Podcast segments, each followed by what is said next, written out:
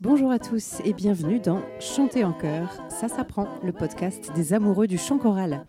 Je suis Anne Le Goff, chanteuse, chef de chœur et professeure de chant depuis plus de 20 ans. Et ici, nous parlons de voix, de chant et plus particulièrement de chanter ensemble. Les liens, bonus ou images dont je vous parle dans les épisodes sont à retrouver sur mon site annelegoff.fr. D'habitude, Le Goff, ça créé en deux mots et j'y tiens beaucoup, mais pour cette fois, Anne Le Goff, c'est tout attaché. Alors, si vous avez bien fait votre échauffement, c'est parti pour l'épisode d'aujourd'hui.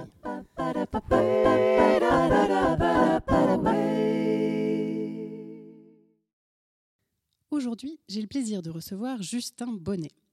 Si vous écoutez régulièrement ce podcast, vous avez déjà entendu parler de Justin. C'était dans l'épisode 17, intitulé Les valeurs du chant choral, où je vous parlais de la maîtrise populaire de Joigny, dont Justin est à l'initiative et à laquelle j'ai le plaisir et l'honneur de contribuer. Justin est chanteur et il a un domaine d'activité en particulier qui est la musique de tradition orale, c'est-à-dire la musique dite traditionnelle. Il va évidemment nous en parler. Et dans ce même épisode 17, je vous avais proposé aussi en bonus une vidéo des têtes de chien qui est l'un des ensembles de Justin. Bonjour Justin. Bonjour Anne. Première question que j'ai plaisir à poser à tous mes invités. C'est quoi pour toi le chant en chœur? Le chant en chœur. Euh, peut-être que la première chose que ça m'évoque, c'est justement cette forme du répertoire traditionnel, donc du répertoire, euh, on, disait folklorique hein, à une période, euh, qui s'appelle le chant à répondre. Ça consiste à un soliste qui lance une phrase, et puis le chœur, justement, qui répond, c'est-à-dire tous les gens qui sont là. C'est une forme extrêmement intuitive, en fait, qui se fait tout de suite, sans répétition, et qui est une forme qui, qui fédère quand même les groupes. Donc pour moi, euh, chanter en chœur, c'est avant tout être ensemble, je pense. Ok, joli. Alors toi, Justin, tu évolues pas seulement, mais surtout dans ce domaine de la musique de tradition orale. Donc on dit aussi musique traditionnelle, toi tu disais peut-être musique folklorique aussi.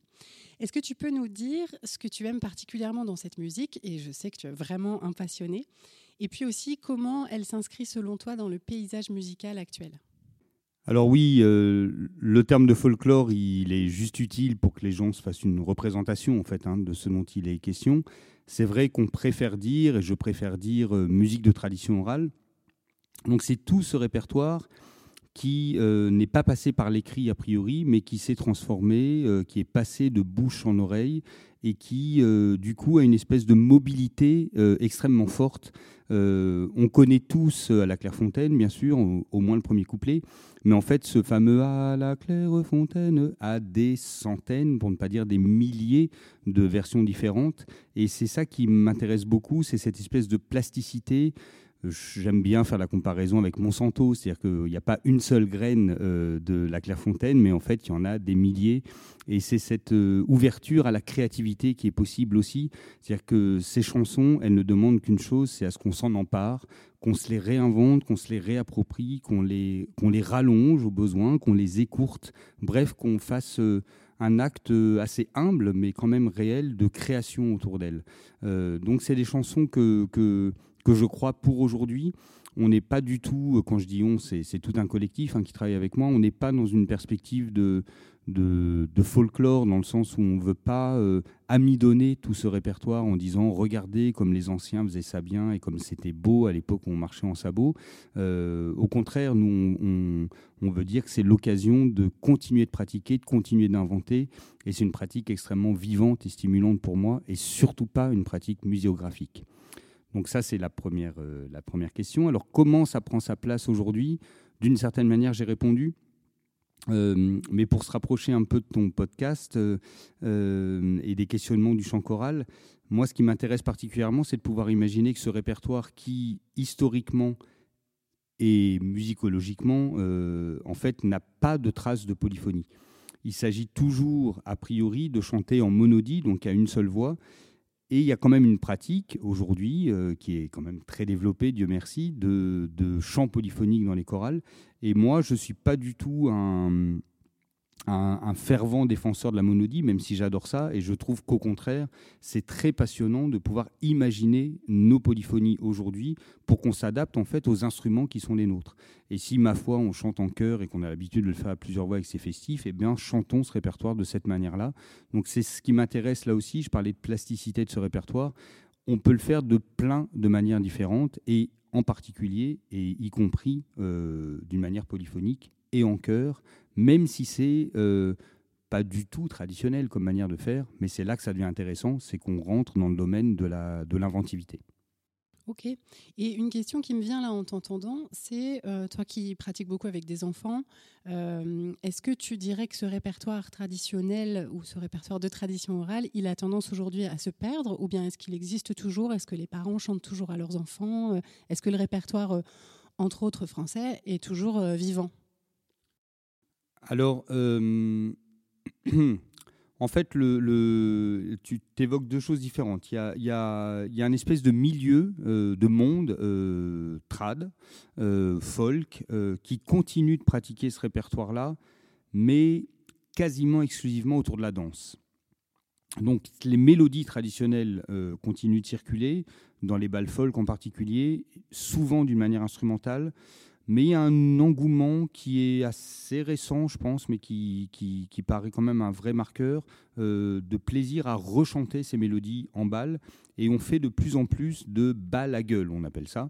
Donc on chante pour faire danser les gens, mais la danse reste quand même euh, le cœur battant, je dirais, du, du, monde euh, folk, pour faire un peu vite. Donc il y a cette pratique qui est encore vivante, peut-être même un peu plus qu'il y a quelques années, en tout cas autour de, la voix, qui retrouve un peu ces, lettres de noblesse.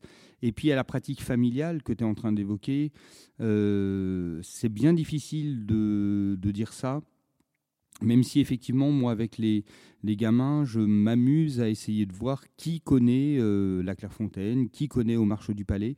Et récemment, euh, dans une classe de, de Chanlay, dans Lyon, euh, je discutais avec des institutrices qui me disaient nous on aimerait bien que tu leur transmettes les vraies chansons traditionnelles qu'elles disent. Évidemment ça ne veut pas dire grand chose euh, mais elles voulaient que, que, je leur transmette justement ces grands tubes de la tradition euh, à la Clairefontaine au marché du Palais et que sais-je encore.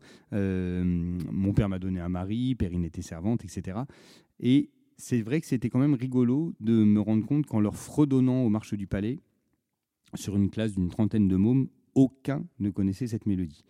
Euh, c'est pas le cas d'Au clair de la lune, ils connaissent. Certains, certains connaissaient même quatre couplets d'Au clair de la lune, ce qui est remarquable. Peu d'adultes peuvent en dire autant.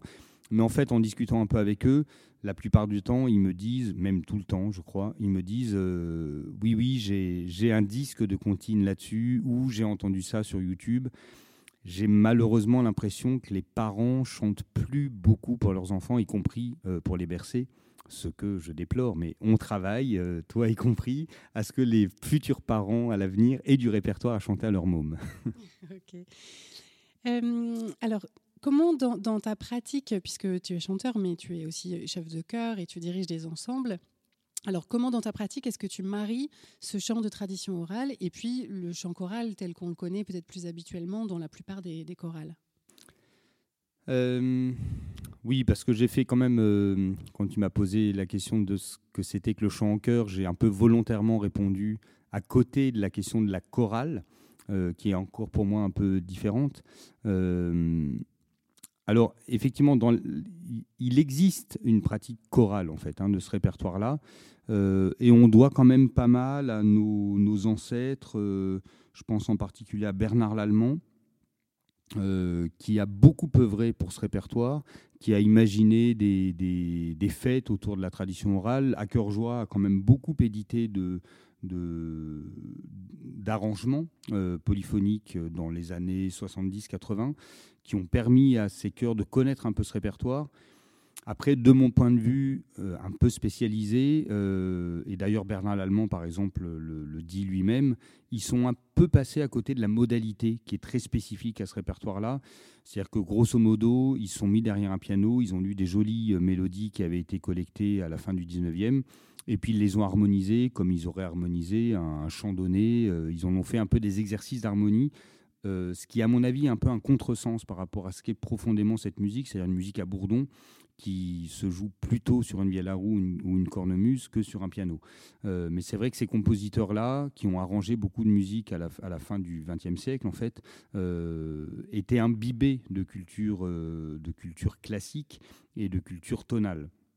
Alors il y a eu beaucoup d'arrangements qui ont circulé, qui le plus souvent enlevaient un peu de vigueur rythmique à ces chansons, qui en enlevaient un peu les angles pour, pour rendre ça à, mon goût un peu lisse. Alors ça a eu le mérite d'exister et ça, ça, a permis quand même d'avoir une vraie pratique. Il y a encore beaucoup de chanteurs chorales, de, chanteurs dans les chorales un peu anciens qui, qui ont chanté toutes ces chansons-là. Euh, je pense à, La Mal Mariée, par exemple, qui a été un tube à une certaine période, y compris euh, euh, dans, dans, cœur joie.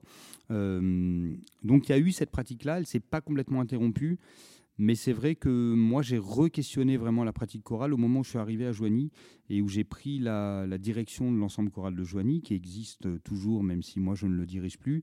Et là, le pari que j'ai eu avec eux, c'était de dire, OK, vous êtes un chœur d'une quarantaine de personnes, un chœur vraiment classique, mais plutôt de bon niveau. Euh, moi, ce que je souhaiterais, c'est que vous sortiez de vos habitudes euh, savantes et qu'on ne travaille que dans l'oralité, qu'on oublie les partitions, que je vous transmette la polyphonie euh, tout par cœur comme ça et qu'on arrive à faire non seulement des concerts mais des spectacles puisqu'à partir du moment où on n'a plus de partition dans les, dans les mains eh ben, on est en possibilité de pouvoir bouger et du coup tout le corps devient expressif et pas seulement la voix. Et on sait, euh, ils se sont terriblement prêtés au jeu. On a fait cinq années, je crois, euh, de, très beaux programmes dont on était quand même très fiers. Et là, c'était du chant choral, mais autour de ces répertoires traditionnels et dans des arrangements euh, assez nouveau quand même, fait par des compositeurs d'aujourd'hui, euh, par des copains issus des mondes traditionnels ou issus des musiques contemporaines ou euh, du jazz ou des musiques anciennes. On en a fait un recueil de tous ces arrangements-là. Euh, je, t'en donnerai les, références pour que tu puisses les faire suivre, parce que À Cœur Joie a édité ce chanson traditionnel pour aujourd'hui donc dans une dynamique de recréation, de se dire ce qu'a fait Bernard Lallemand, par exemple, dans les années 80, est-ce qu'on ne pourrait pas essayer de le refaire aujourd'hui dans les années 2020, euh, euh, non pas euh, loin de là pour corriger ce qu'il a proposé, parce que c'était très daté, mais pour proposer une version à nous qui sera tout autant datée, et j'espère bien que dans 30 ans, il y aura une autre volonté de compositeurs de demain de se réapproprier ce répertoire qui en fait se prête à, toutes les inventions possibles et c'est ça qui est passionnant. Quoi. Ok. Alors la question suivante, tu as commencé un peu à y répondre, mais je la pose quand même. Euh, est-ce que toi, tu considères que la musique traditionnelle, elle est un peu figée, écrite, euh, comme a tendance peut-être à l'être la musique dite classique, avec des gens qui vont être un peu puristes et qui vont se dire on doit faire comme ci ou comme ça et on n'a pas le droit de faire ci ou ça? Ou bien est-ce qu'au contraire, avec la musique de tradition orale, on est libre de faire absolument tout ce qu'on veut et tout ce qu'on a envie d'imaginer? Euh, Alors, moi, je vais, parler de mon point de vue, hein, effectivement, qui est, complètement partial. Euh, moi, ce que j'aime dans la, musique de tradition orale, c'est sa, capacité à, stimuler l'inventivité, en fait. Donc, j'aurais tendance à dire que euh, tous les coups sont permis et que euh, on peut s'emparer d'une chanson traditionnelle et, de mon point de vue, en faire absolument ce qu'on veut, euh, en ayant simplement en tête que, en faisant ça, on est dans la création et on n'est pas dans une revendication de dire euh, écoutez comment ça se faisait. donc à partir du moment où l'objectif est clair et qu'il ne s'agit pas d'être euh, donneur de leçons en disant, vous voyez, c'était bien, comme ça, c'était mieux avant, il fallait chanter ces chansons euh, de cette manière-là. Euh, moi, je crois que c'est important que chacun se sente libre d'utiliser ce répertoire vraiment à sa guise, comme, un, comme une boîte à outils, en fait, autour de laquelle on va pouvoir inventer. Alors après, bien sûr, moi, j'ai mes points de vue esthétiques qui font que je vais préférer euh, des arrangements qui respectent la fameuse modalité dont je parlais tout à l'heure, qui vont respecter les mouvements de danse qui sont euh, parfois omniprésents dans certaines chansons. Et c'est vrai que je suis un peu chagrin quand j'entends des chœurs, y compris des très bons chœurs professionnels, chanter des bourrées à trois temps avec un tempo qui en fait est un tempo de valse et avec une dynamique qui euh, ne donne pas l'énergie euh, de ce que c'est que la bourrée à trois temps. Mais après tout, si on ne sait pas ce que c'est, ça me paraît pas une bonne raison pour, ne pas le faire. C'est-à-dire qu'il il faut le faire avec humilité, mais il faut le faire, moi je pense. Et si on passe un peu à côté de, certains angles très savoureux de ce répertoire, et eh ben c'est pas grave, il faut bien commencer par un bout. Donc je pense qu'il faut que tout le monde soit désinhibé parce que ce répertoire c'est le nôtre en fait, dans la mesure où on parle tous français euh, et, donc il faut y aller. Et puis il faut pas essayer de, correspondre aux moindres critères que ce soit. Oui, c'est ça. Peut-être que ce que tu décris sur, par exemple, la bourrée, la valse, moi, j'avoue que je suis pas sûre que je serais capable de faire la différence. C'est peut-être un peu une oreille de spécialiste qui peut dire ça et que à partir du moment où on fait quelque chose de, beau, peut-être c'est OK. Est-ce que tu dirais ça ou est-ce que quand même euh, ça te titille quand je dis ça? Non, non, non. Ce qui, ce qui m'amuse, c'est le terme de beau. Oui, euh, c'est évidemment subjectif, mais c'est ça qui me, qui me fait sourire. Euh, parce que est-ce est-ce que nos, nos, prédécesseurs de musique traditionnelle euh, tendaient vers le beau? Je n'en sais rien, à vrai dire. Euh, je pense que même cette, euh, cette notion du est-ce que c'est beau ou est-ce que pas beau, est-ce que c'est pas beau, en fait, même celle-là, je dirais qu'il faut la faire sauter. Je pense qu'il faut chanter. Il faut chanter ce répertoire vraiment comme on peut. On va passer, et moi le premier, hein, euh, à côté de telle ou telle spécificité dans une mélodie, parce que je ne connais pas forcément euh, tous les enjeux euh, qui sont en fait des enjeux culturels, des enjeux, des enjeux affectifs de la personne qui nous a transmis cette chanson. Donc il faut qu'on puisse se dire, ben oui, je ne vais pas forcément redonner tout à fait la saveur initiale, mais je vais en redonner une autre. quoi. Donc oui, moi je crois que, je serai prêt à tout accueillir en sachant qu'il y a des choses qui me plairont plus que d'autres, euh, mais ce n'est pas forcément les plus grands spécialistes de musique traditionnelle qui vont avoir la démarche la plus sincère et la plus créative. Donc euh, euh, je crois vraiment que ce répertoire appartient à tous et surtout pas à une élite qui connaîtrait parfaitement les contextes historiques, les pas de danse. je crois qu'il faut vraiment qu'on soit tranquille avec ça et qu'on ose s'amuser en fait, parce que c'est un répertoire très accessible. Du coup, dans ton quintet euh, Tête de chien, vous travaillez effectivement essentiellement autour de la musique euh, de tradition orale. Je dis essentiellement, mais peut-être même c'est que. Exclusivement. exclusivement. Euh, et c'est quoi votre, votre objectif, votre démarche justement là? Est-ce que c'est rester très proche de, de, j'allais dire, de la réalité dont, on, se comprend là-dessus, mais ou bien est-ce que c'est au contraire renouveler le genre, je ne sais pas, le faire évoluer, inventer des choses? Qu'est-ce que c'est votre démarche? Euh, c'est sûr qu'on n'essaie pas euh, d'avoir une démarche historique. Euh, d'ailleurs, à mon avis, c'est enfin, un biais qui est intéressant, mais c'est vraiment pas le mien. C'est-à-dire qu'il y a eu des enregistrements qui sont assez beaux, hein, de, Vincent Dumestre en particulier, qui a fait deux, disques autour de, des chansons traditionnelles qui s'appelle Au Marche du Palais, je crois justement. Euh, et alors eux, ils ont fait une interprétation euh, dans un français restitué, en roulant les airs, en, évoquant comme ça une musique euh, ancestrale en fait. Nous, on n'est pas du tout dans cette dynamique. C'est-à-dire que nous, ce qui nous intéresse, c'est de chanter un répertoire que les gens comprennent. On parle comme on parle, on roule pas les airs le cas échéant, même si on aime bien, on trouve ça croustillant qu'il y ait certaines expressions euh, de tel ou tel coin très, très, très emblématiques de telle ou telle région, on les garde pour autant que ça n'empêche pas la compréhension d'une histoire. C'est-à-dire que nous, ce qu'on veut, c'est chanter des histoires aux gens. Et je pense que ce qui mène nos arrangements, c'est l'expressivité du récit, en fait. Donc, euh, on arrange ce répertoire euh, là aussi d'une manière très libre. Euh, peut-être que l'axe un peu de, j'allais dire d'assaise, c'est peut-être un peu beaucoup dire, mais de, de discipline qu'on s'impose, c'est d'avoir une très bonne maîtrise de la monodie avant de se lancer dans quoi que ce soit d'autre. C'est-à-dire qu'on pratique beaucoup la monodie, on pratique beaucoup la monodie sur bourdon pour se, pour se caler dans, dans, dans ce qu'est cette monodie, dans son essence, je dirais. Et puis une fois que ça c'est stable, on se permet d'improviser sur place, de, faire des arrangements au départ euh, sous des formes assez improvisées. Et puis après, l'un d'entre nous s'empare de notre travail commun, ou bien pour euh, noter ce qui, ce qui, a été improvisé et le, formaliser un peu, ou bien pour inventer sa manière à lui, très subjective, en fonction de qui il est, de sa culture personnelle.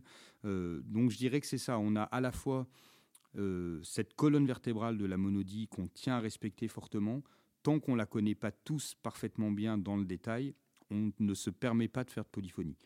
Ça, c'est l'optique de tête de chien, mais là encore, je, l'impose à, à, personne. Mais c'est un bon conseil, peut-être, pour savoir vraiment de quoi on parle. Une fois qu'on est capable de chanter une monodie euh, le plus, de la manière la plus investie possible, en fait, euh, et ben là, on peut tout imaginer. Et on, aime bien dire hein, que tous les coups sont permis et que et qu'on a le droit de faire des échos à la fois, bien sûr, aux, autres musiques de tradition orale, qu'elles soient basques, qu'elles soient corses, qu'elles soient d'Europe de l'Est, euh, qu'elles soient pygmées d'ailleurs aussi. On, s'amuse parfois de polyrythmie et ça, ça, nous plaît beaucoup. Mais on peut aussi, si on a envie, faire des arrangements très mélodieux ou très, très harmoniques, le cas échéant on utilise beaucoup le jeu rythmique euh, parce que ça nous amuse en fait, mais à chacun de trouver son amusement là où il le souhaite. Tu as évoqué là une chose dont on n'avait pas parlé avant, c'est un peu la manière dont la musique de tradition orale, elle est quand même très ancrée, très attachée à un territoire, même peut-être à une région, peut-être même encore plus fin que ça. Euh, toi, je sais que tu fais beaucoup de collectage, enfin en tout cas tu en as fait beaucoup, je ne sais pas si tu continues à en faire énormément, mais c'est quelque chose qui t'a, intéressé, tu es allé faire ça dans plusieurs régions c'est... Euh, oui, c'est vrai que c'est, du répertoire euh, qui, est qui est attaché à des régions. Il y a euh, André Ricro, qui est un grand chanteur euh, auvergnat, qui dit que c'est la musique des paysages. C'est joli. C'est une très jolie expression. Et finalement, lui, il dit on ne peut pas vraiment euh, chanter une bourrée d'Auvergne si on si n'a pas si on pas vu les Monts d'Or quoi et si on n'a pas ces paysages là en tête et ces odeurs peut-être je trouve ça très intéressant à vrai dire moi mon point de vue il est il est encore plus petit que ça euh, c'est-à-dire que pour moi, le répertoire euh, qu'on transmet, il est très attaché à des individus, c'est-à-dire à ceux qui nous les ont transmis. Parce qu'on peut connaître euh, le nom des grands collecteurs de la fin du, 20e, du 19e ou du début du 20e siècle, Achille Millien, peut-être Joseph Canteloube, Maurice Emmanuel qui a collecté aussi beaucoup. On connaît ces gens-là, mais par contre, on a oublié le nom, le prénom, le nom de famille de ces paysans, de ces paysannes qui, euh, dans leur maison, dans leur ferme, ont chanté ces chansons-là. Et moi, je suis très attaché à essayer de retrouver euh, un espèce de parfum qui serait celui de tel ou tel individus qui avaient un répertoire, qui parfois avaient des comptes aussi, euh, qui avaient un métier, qui avaient une vie de famille et, qui avaient une voix euh, très spécifique qui était la sienne, qui avait une manière de faire aussi, qui avait un style. Et ça permet là d'entrer dans ce qui pour moi est le plus intéressant, c'est-à-dire que non seulement on a un répertoire magnifique, je rappelle quand même, parce que peu de gens le savent, qu'il y a au moins 2500 chansons types en France. C'est-à-dire qu'à partir de ces 2500 chansons types qui racontent grosso modo toutes un peu 2500 euh, histoires différentes, il y a autant de versions. Donc en fait, on a un répertoire qui n'est pas infini, mais quasiment.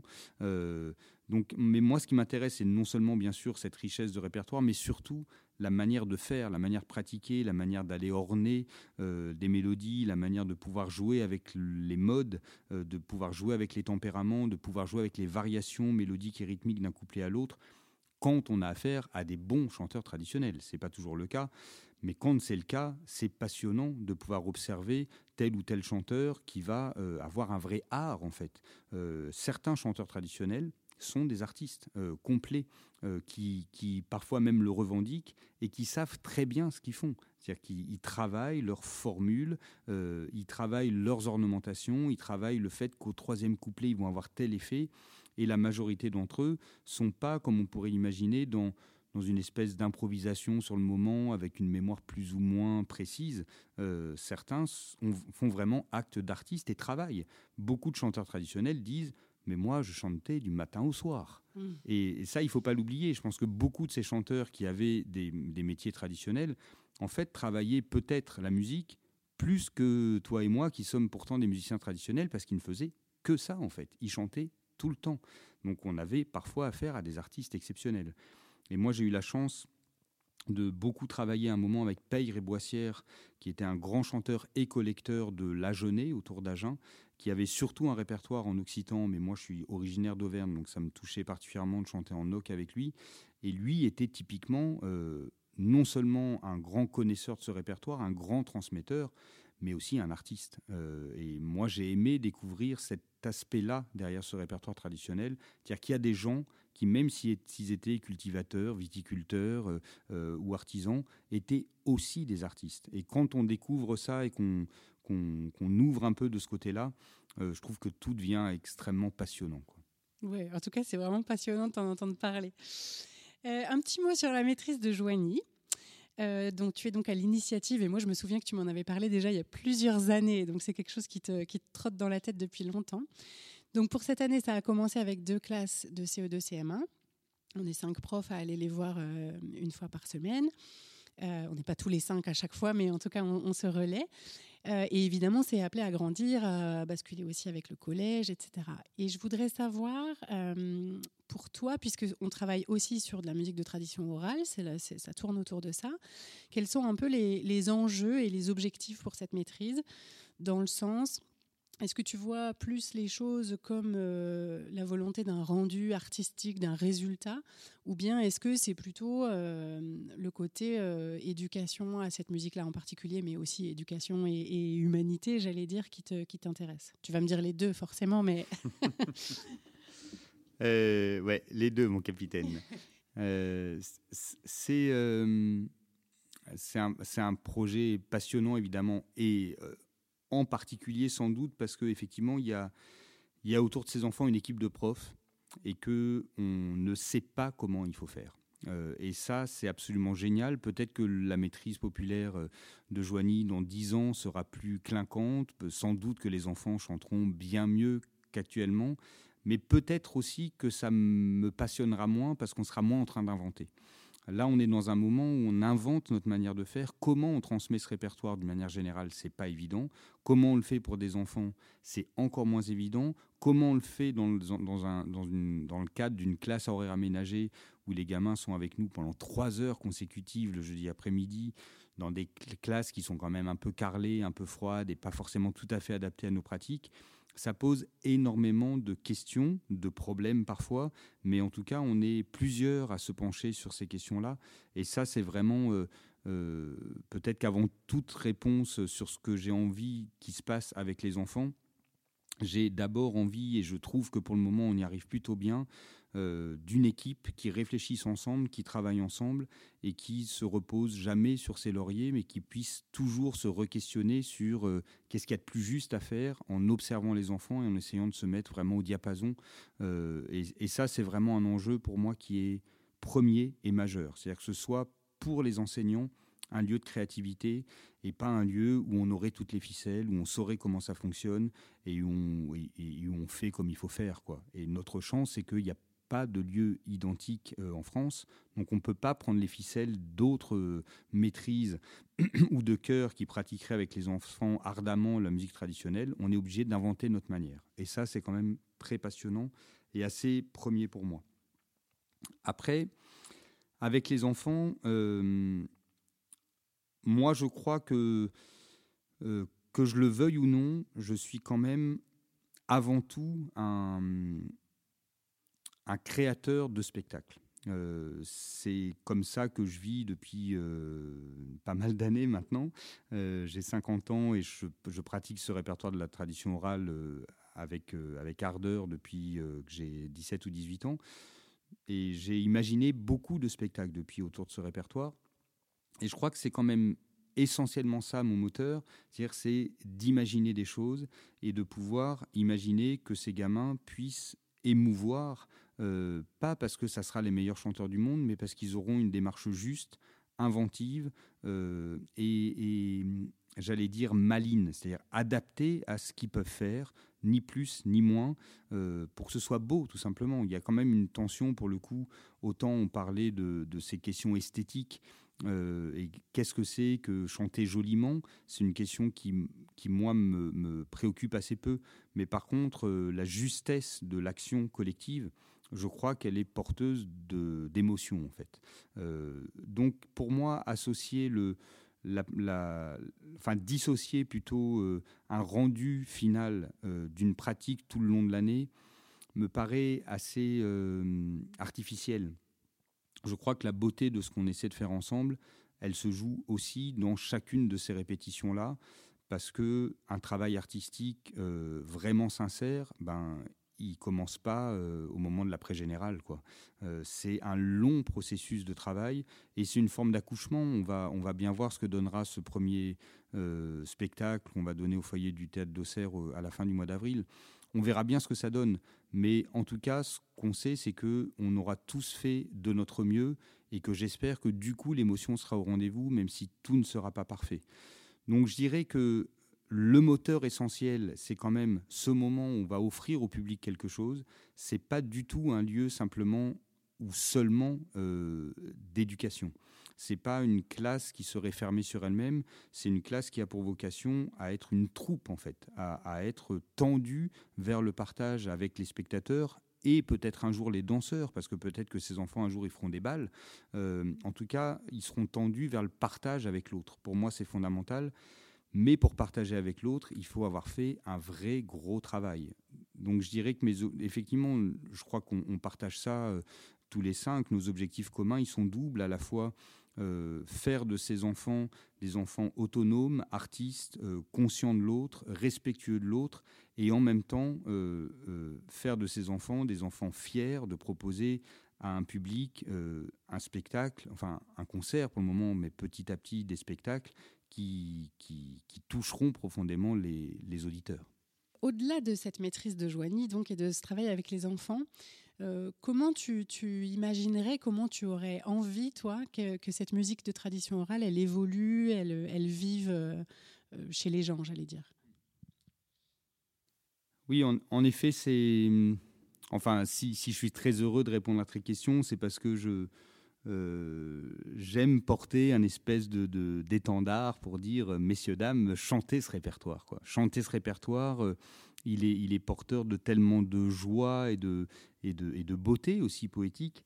Euh, et moi, quand j'organise des stages, j'ai toujours un peu en, fond de, en fond de cervelle l'espoir que les gens, après un petit stage avec moi, se disent Mais en fait, c'est facile à faire pourquoi on ne le ferait pas. Euh, et j'adorerais que euh, ce, petit entretien donne envie aux uns et aux autres de se dire et si on essayait? Euh, Et pour ça, il faut peut-être avoir quelques clés.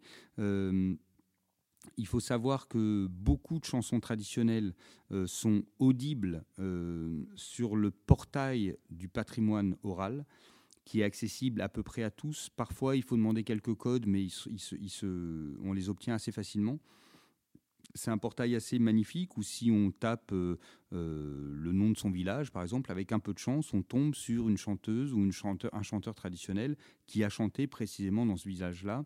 Ça peut arriver. Euh, parfois, des gens m'ont dit qu'ils avaient retrouvé des gens de leur famille qui, qui, avaient été enregistrés et puis qui sont sur la base de données que toutes les régions de France organisent. Donc ça, c'est dans un monde idéal. En même temps, il n'y a pas tant de, répertoire que ça, mais c'est un lieu où ça vaut le coup d'aller perdre quelques heures pour aller écouter comment chanter les chansons traditionnelles euh, et, écouter ces voix qui effectivement sont souvent des voix d'anciens parce que les collecteurs ont le réflexe d'aller d'abord voir les anciens. Mais il faut toujours en écoutant le collectage, les voix sont parfois un peu éraillées, parfois un peu fatiguées. Certains chanteurs chantent très mal, hein, et puis certains chantent magnifiquement. Donc il faut faire le tri dans tout ça mais il y a moyen de s'attacher à, ces voix-là, euh, d'aller y passer un peu de temps, d'apprendre les mélodies par cœur, et puis après de se les échanger tout simplement. C'est-à-dire que ce qu'on pratique à Joigny, euh, à savoir les apéros chantés, où il y a un lanceur et puis les gens répondent, c'est des pratiques hyper simples à mettre en place. Alors pour les lecteurs de musique, il y a eu aussi quand même beaucoup de collectages euh, qui ont été faits, en particulier à la fin du 19e, et qui se trouvent plus ou moins dans le commerce. Achille Millien en particulier, euh, que nous on connaît bien parce que c'est le plus proche dans, dans l'ère géographique de notre, de notre Yonne, euh, a beaucoup collecté dans le Nivernais et c'est des volumes qui se trouvent encore sur Internet, donc les collectages d'Achille Millien. Euh, je vous conseille, c'est une saine lecture, mais ça, là ça implique d'être un peu lecteur de musique parce que c'est des, des, des, mélodies très simples, hein, mais les, les gens qui chantent dans les chorales souvent sont tout à fait aptes à les déchiffrer. Quand on l'a déchiffré, moi je crois que ça peut être l'occasion de faire des soirées entre amis plutôt que de jouer au Monopoly. Euh, on peut chanter des chansons traditionnelles parce que c'est juste facile, c'est très gai Et peut-être que, euh, euh, à force de faire ça comme ça dans un, dans un contexte de convivialité, on peut finir par faire ça dans le, dans, le, dans le café du village, peut-être par créer un petit groupe en se disant bah, si on chantait ça à 3-4 voix, et pourquoi pas de le faire en chorale carrément. Donc s'il y a des chefs de chœur qui nous entendent, il y a là aussi quand même beaucoup de répertoires à aller, à aller piocher, y compris chez Joie. Ça vaut le coup d'aller voir ce qu'ils ont édité. Euh, on a édité, comme je le disais tout à l'heure, un volume dont je suis quand même assez fier parce que ça, ça a permis de créer une espèce de dynamique de plusieurs compositeurs d'aujourd'hui. C'est souvent du répertoire très facile à mettre en place et c'est quand même assez réjouissant parce que c'est notre ADN collectif quand même, tout, tout ce répertoire. Les Espagnols chantent le chanson leurs chansons traditionnelles, les Allemands aussi, les Anglais aussi, les Italiens aussi. Et les Français, on est quand même assez nuls pour ça aujourd'hui. Donc il est temps qu'on s'y remette. rappelle, comment ça s'appelle cette édition? C'est un volume euh, aux éditions à cœur joie qui s'appelle Chansons traditionnelles au pluriel pour aujourd'hui. D'accord. Et ça s'adresse plutôt à quel type de chœur C'est des chœurs mixtes Alors, on, on, avait pas mal réfléchi à ça avec à cœur joie et on a décidé de, de, de, faire des commandes à des compositeurs plutôt pour des chœurs à trois voix donc avec deux voix de femme, une voix d'homme, parce que c'est quand même la, pratique la plus courante aujourd'hui. Il y a quelques exceptions, euh, il y a quelques chansons à quatre voix pures, il y a quelques chansons à voix de femme, si je me rappelle bien, mais l'essentiel, c'est quand même euh, deux voix de femme et une voix d'homme. Et ce qui a été formidable là-dedans, c'est que contrairement à Francis Poulenc, Maurice Emmanuel et puis après euh, Bernard Lallemand, qui en fait avaient devant eux des collectages écrits, euh, je tenais à ce que les compositeurs d'aujourd'hui euh, qui allaient travailler sur ces collectages aient des audios dans les oreilles. C'est-à-dire qu'ils entendaient, eux, les chanteurs traditionnels dans le jus et ils étaient confrontés à, à, la première notation qui déjà implique tout un tas de choix en fait, parce que aucun chanteur traditionnel ne chante toujours le même couplet mélodique. Donc il faut faire des choix, il faut parfois en retranscrire plusieurs. Et là, on est vraiment dans une création qui me paraît beaucoup plus proche euh, des sources que ce qui a pu se faire dans les années 80. Et j'espère que dans les années 2050, euh, nos prédécesseurs nous, nous, critiqueront tout autant. Génial. Ok, merci beaucoup Justin pour ces échanges et ces conseils. Du coup, je t'ai demandé euh, de préparer un petit bonus euh, pour nos abonnés. Donc, je crois que tu en as déjà un petit peu parlé, mais est-ce que tu peux nous dire euh, ce que tu leur réserves? Ouais, alors en fait, j'avais envie, à la manière de, ce que j'ai proposé à, une ribambelle de, de compositeurs de mes copains il y a quelques années, j'avais envie que tes auditeurs puissent entendre à la fois la voix d'une chanteuse traditionnelle, je ne voudrais pas me tromper sur son nom, elle s'appelle Denise Sauvé. Elle a été collectée euh, en Normandie par un de mes copains euh, qui, s'appelle Yvon Davy et qui a fait un énorme travail de collectage euh, en, Normandie. donc j'avais envie que, que, tes auditeurs puissent entendre cette voix. Elle chante très bien en plus cette dame-là. Et puis je voulais mettre aussi glisser un PDF justement extrait du volume édité à Cœur Joie pour que, euh, sait-on jamais, ça donne envie à certains choristes de soumettre ça à leur chef ou à certains chefs de soumettre ça à leur chanteur. Euh, en l'occurrence, j'ai choisi euh, un arrangement très joli, mais franchement hyper simple, qui, se monte assez facilement. Et c'est vraiment une très jolie chose qu'a faite mon copain Leonardo Ortega. Super, donc double bonus aujourd'hui, on a un lien pour écouter et une partition pour voir. Génial. Merci beaucoup Justin. Merci Anne.